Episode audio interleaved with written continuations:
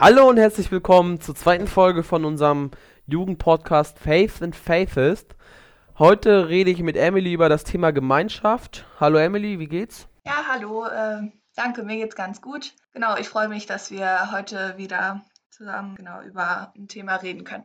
Wie geht's dir so? Ach, ich will mich nicht beklagen. Das Wetter macht ein paar Faxen heute, aber es ist eigentlich alles ganz okay. Wie gesagt, wir reden hier heute über das Thema Gemeinschaft. Wir haben wieder ein paar Sprachnachrichten von euch eingesammelt. Die erste kommt von der lieben Greta und da würde ich sagen, können wir eigentlich auch direkt reinstarten.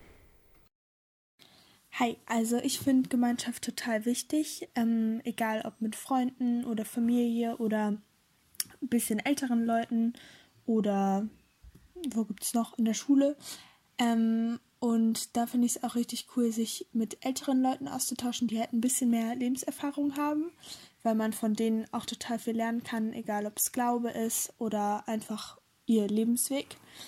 Ähm, und sonst im Moment lebe ich Gemeinschaft, dass ich einmal in der Woche mit Leuten aus der Gemeinde Skype, in unserer Jugend ist das entstanden, ähm, jetzt über die letzten Wochen, dass wir einfach uns einmal die Woche treffen, ein bisschen Bibel lesen und uns austauschen, wie es uns so geht.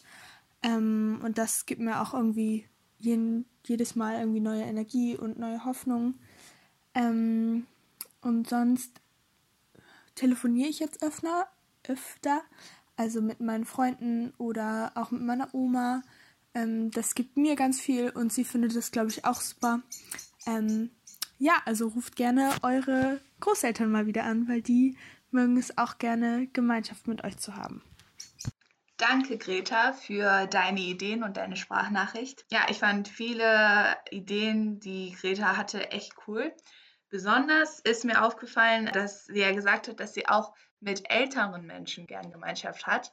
Und ich glaube, dass das für manche Jugendliche für mich auch manchmal nicht so selbstverständlich ist, besonders wenn man vielleicht seine Großeltern nicht mehr hier hat und dass man dann nicht wirklich zu älteren Menschen geht und mit ihnen redet oder mit ihnen Gemeinschaft hat, auch mal hört, was sie so zu sagen haben, weil wie Greta gesagt hat, die sind echt weise, die haben schon echt viel erlebt. Da kann man, glaube ich, echt viel lernen. Ja, da stimme ich dir zu. Tatsächlich ist es aber bei mir so, wenn bei alten Menschen wirklich so wie mein Oma und Opa oder so, da lasse ich mir auch gerne irgendwie was sagen.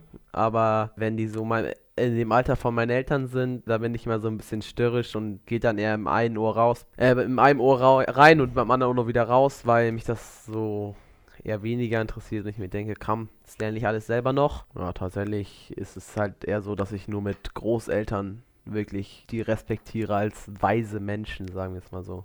Ja, ich glaube, das ist für viele von uns auch so, Just. Genau, weil wir halt, das sind unsere Eltern. Ich glaube, das ist auch ein bisschen normal, dass man so eine Trotzphase, nennt man das ja manchmal, hat.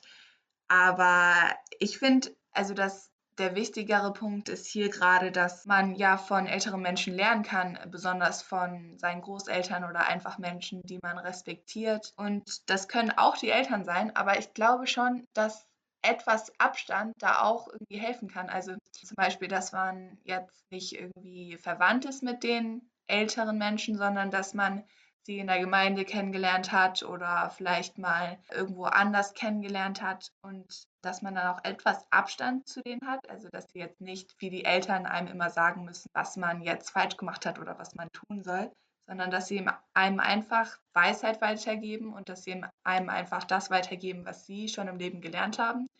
Und nicht irgendwie in einer Form von, du musst jetzt das machen, sondern einfach, so habe ich das erlebt, vielleicht willst du das ja auch so machen. Tatsächlich sehe ich das auch so, dass es vielleicht bei Menschen, die mit denen man verwandt ist oder ganz besonders mit den Eltern immer so ein bisschen von oben herab wirkt, dass sie immer so von oben herab auf einen drauf gucken und so ein bisschen besserwirscherisch sah und einen dazu zwingen wollen auf eine Art. Und in der Gemeinde ist es dann wahrscheinlich eher weniger so, sondern da sind es eher so gut gemeinte Ratschläge. Was ich aber auch noch äh, denke, was Greta gesagt hat, wir sollen ja alle unsere Oma und Opa wieder anrufen. Oder mal anrufen, weil viele von denen sind vielleicht, wenn der Ehepartner oder Ehepartnerin schon verstorben ist, alleine. Und bei mir ist es bei meinem Oma und Opa zumindest so, dass sie sich immer wirklich sehr darüber freuen, wenn ich mal anrufe. Das kommt nicht so oft vor tatsächlich, weil die einfach sich freuen, mal mit einer jungen Person zu reden, weil die halt einfach selber nur diese alten Freunde haben und da kein, keine neuen innovativen Sachen oder so wieder reinkommen, so in deren Köpfe. Und Greta hat ja auch gesagt, dass sie jetzt öfter mit ihren Freunden auch telefoniert, mit ihrer Großmutter auch und auch mit ihren Freunden. Und ich finde es wichtig, dass wir gerade in dieser Zeit, wo wir Menschen nicht persönlich treffen können, dass wir dann die Kontakte nicht abbrechen lassen. Und äh, mir fällt es manchmal auch schwer, Just, äh, meine Großeltern irgendwie anzurufen und mit denen Kontakt zu halten. Aber ich finde auch, wenn ich meine Freunde anrufe, die vielleicht auch ein bisschen weiter weg wohnen, das ist dann immer so schön, mit denen geredet zu haben und dass man dann wieder weiß, wie es denen geht, auch besonders in dieser Zeit. Genau deswegen finde ich es auch cool, dass Greta gesagt hat, dass sie auch mit ihren Freunden jetzt telefoniert. Dann würde ich sagen, können wir eigentlich auch ins Spiel reinstarten. Wir spielen heute wieder das äh, eine Wahrheit, zwei Lügen. Äh, heute bin ich dran. Äh, ich habe tatsächlich drei Aussagen. Meine erste ist, ich gehe nach meinem Konfer oder insgesamt gerne Döner essen mit den Jungs. Dann, ich war schon auf sieben Sommerfreizeiten von der Gemeinde. Oder ich spiele in einem Fußballverein Fußball. Da kann Emily jetzt mal überlegen und ihr zu Hause auch gerne, was davon richtig und was davon falsch ist. Ja, ich überlege mal, vielleicht wollt ihr auch ein bisschen überlegen.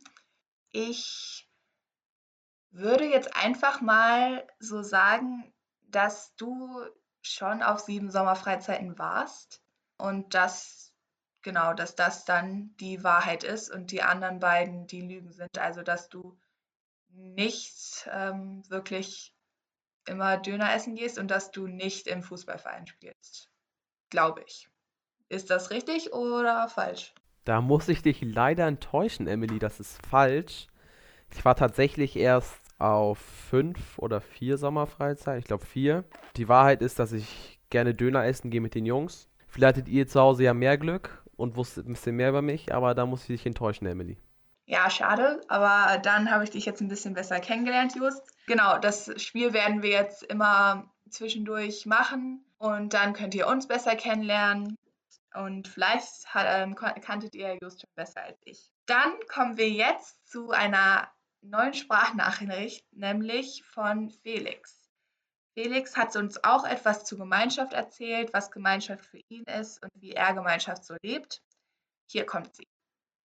Ja, für mich ist Gemeinschaft eine Art Familie, mit allem so, was dazugehört.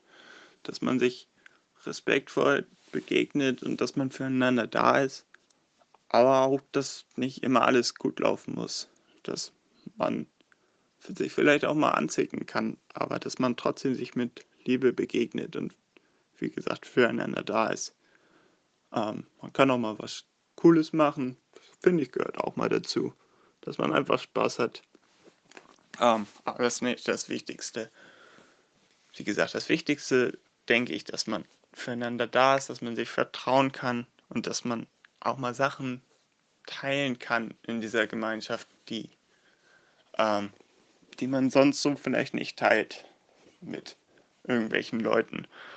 Ähm, und das finde ich ist schon mal ein großer Aspekt der Gemeinde für mich. Dafür, äh, wenn ich selber Gemeinde, äh, Gemeinschaft erlebe, dann liebe ich das in Kleingruppen zu tun. Also in einem Hauskreis oder so, weil man da einfach so wenn man den Leuten auch vertraut, so gut ins Gespräch kommen kann und einfach Sachen loswerden kann und mit über Sachen reden kann. Und da finde ich, kann man auch echt Gott begegnen, weil wenn man so hört, was die anderen so teilen, wie sie Gott erlebt haben oder wie man selber vielleicht seine Probleme teilen kann und andere, andere dabei Gottes Wort als Antwort haben für dich. Ähm, das ist einfach umwerfend. Das ist wirklich cool. Außerdem, was auch noch wichtig ist für mich in der Gemeinschaft, ist, dass man trotzdem man selbst sein kann. Ich habe das auch gerade in der Musik erlebt, dass in der Gemeinschaft, da interessiert es keinen, wie toll das jetzt ist, was du ablegst.